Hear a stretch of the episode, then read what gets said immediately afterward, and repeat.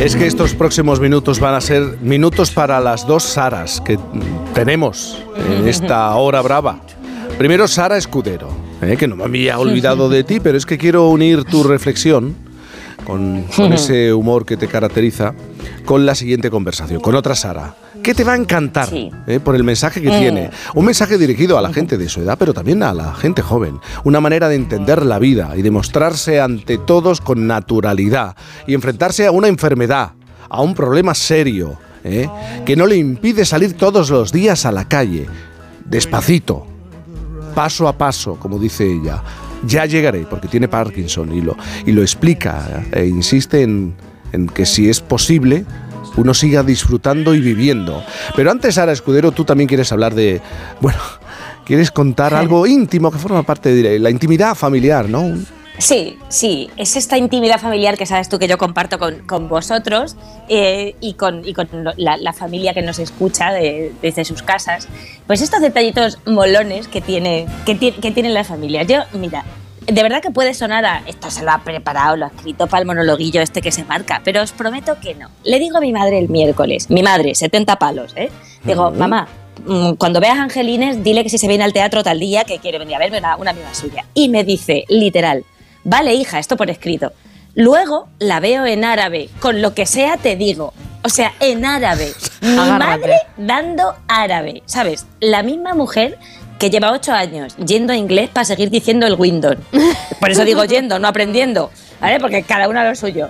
O sea, de las creadoras de Pizza, Netflix, dale al place, llega a sus hogares la estudiante de árabe. Ole ahí tu pestaña, Maribel. Brava tu madre. Mira, Brava, brava. Es que Mini Milagro me resulta tan divertido como bizarro, al 50%, ¿sabes? Porque es que, o sea, podemos decir que desde que mi madre se ha jubilado, es una motivada en la vida, o sea, motivada a nivel esa gente que aunque ya no haga absolutamente nada diferente al martes, pero llega el viernes y empieza es viernes y el cuerpo lo sabe, pues cosas así, o sea, yo la veo con una intensidad, una ilusión brutal, porque al final la ilusión va de la mano de la alegría en la vida, ¿no? De la una nace la otra y, viceversa. De hecho, mi abuelo decía que cuando no tenía ganas de ir al campo a trabajar, se acordaba de que era pobre y entonces se venía arriba, ¿sabes? En plan, tengo que ir. Y todo esto sin frasecita de Mr. Wonderful, ¿no? Sí. Y por eso yo creo que la base de que uno quiere seguir viviendo a tope, pues es, por ejemplo, pues eso, detalles pequeños. ¡Hala! Pues va, ha venido un profesor de árabe al, al pueblo, me voy a apuntar.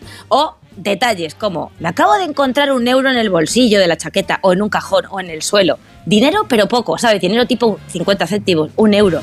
Pero hay que vivirlo como si fueran 500. Porque además, y esto es real, poquitas cosas le hacen más feliz a un español que encontrar dinero donde no se lo espera. O sea, esto hay que vivirlo con mucha ilusión, como si fuéramos niños, teniendo clara una cosa, no es dinero nuevo, ya era tuyo. ¿Mm? ¿Mm?